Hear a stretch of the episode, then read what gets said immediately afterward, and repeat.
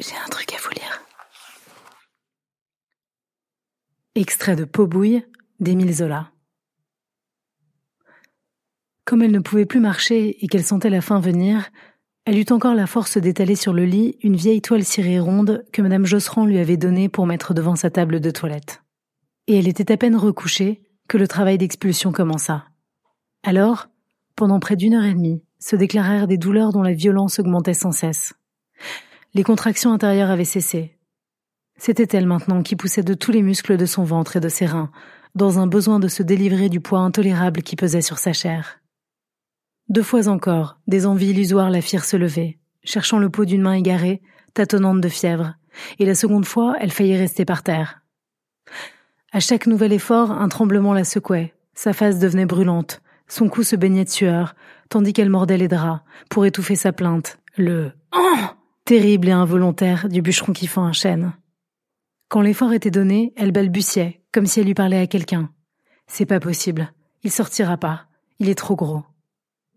La gorge renversée, les jambes élargies, elle se cramponnait des deux mains au lit de fer qu'elle ébranlait de ses secousses. C'était heureusement des couches superbes, une présentation franche du crâne. Par moments, la tête qui sortait semblait vouloir rentrer, repoussée par l'élasticité des tissus, tendue à se rompre, et les crampes atroces les traînaient à chaque reprise du travail. Les grandes douleurs la bouclaient d'une ceinture de fer. Enfin, les os crièrent. Tout lui parut se casser.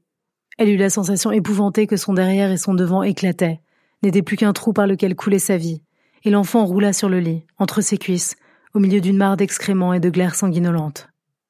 Elle avait poussé un grand cri, le cri furieux et triomphant des mères.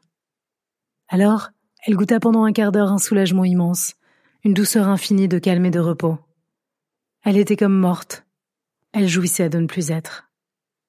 Puis, les coliques reparurent. Une peur l'éveillait.